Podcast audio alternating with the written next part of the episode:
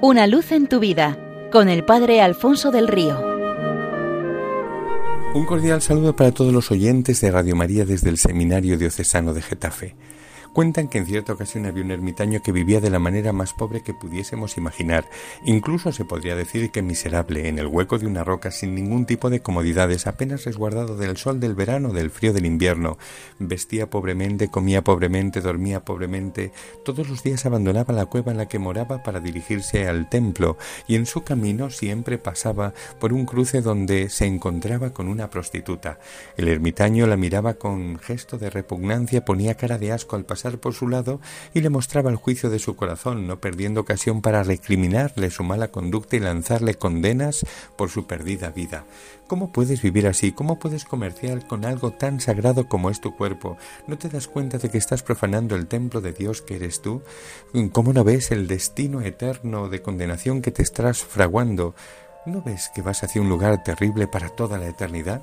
Con aquellas y otras palabras de semejante dureza cada día le echaba en cara en su pecado y la prostituta escuchaba estas palabras sin rechistar. Acabado el chaparrón, bajaba la cabeza y terminaba llorando. Así pasaron los años y la prostituta llegó al final de su existencia y lo mismo pasó con el ermitaño. Ambos murieron al mismo tiempo y en aquel momento los ángeles se llevaron a la prostituta a la presencia de Dios, mientras que los demonios hicieron cargo del alma del ermitaño y la arrastraron consigo hacia el infierno. El ermitaño estaba absolutamente sorprendido por lo que estaba pasando. No podía entender nada. Él había dejado el confort de una casa para vivir en el hueco de una roca. Se había pasado toda su vida en sacrificios, ayunos, en absoluta precariedad, privándose hasta de lo esencial, empleando cilicios y disciplinas, combatiendo toda tentación para ver ahora cómo aquella prostituta en el último momento le tomaba la delantera, ascendía la gloria y era recibida con todo honor por Santa María Magdalena, Santa María Egipciaca, mientras que iba camino de precipitarse a lo más hondo del abismo.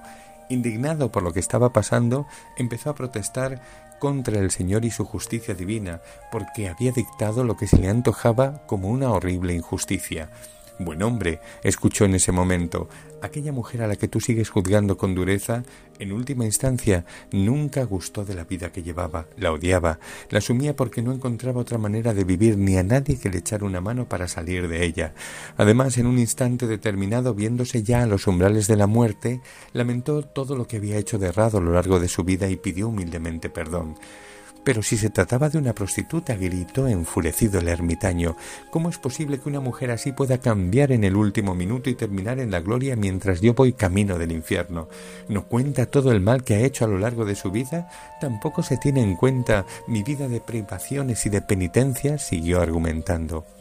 Buen hombre, a lo largo de tu vida tú has abrazado todo tipo de sacrificios, dilicios, disciplinas, ayunos, penitencias y todo lo has hecho contundentemente como parte de tu vida cotidiana, no se nos ha pasado por alto.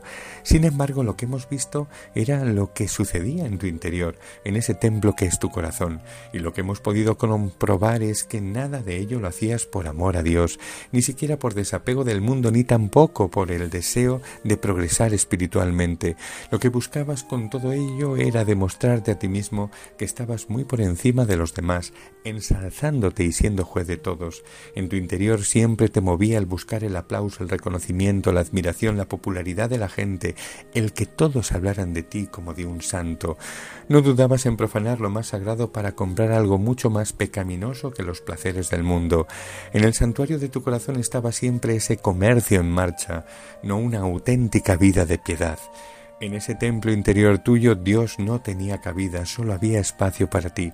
Y si reflexionas sobre ello, te darás cuenta de cuál de los dos estaba ejerciendo verdaderamente la prostitución y vendiendo lo sagrado al mundo.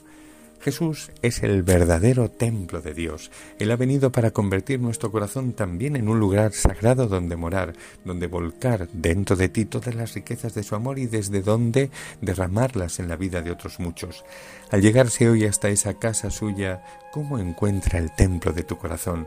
Tal vez como el de aquel ermitaño o como aquel día encontró el templo de Jerusalén. Déjale purificarlo, echar cuanto estorba y adecentar todo para vivir en ti. Permíteselo en esta cuaresma y verás lo que es tener a Jesús como huésped del alma. Una luz en tu vida con el Padre Alfonso del Río.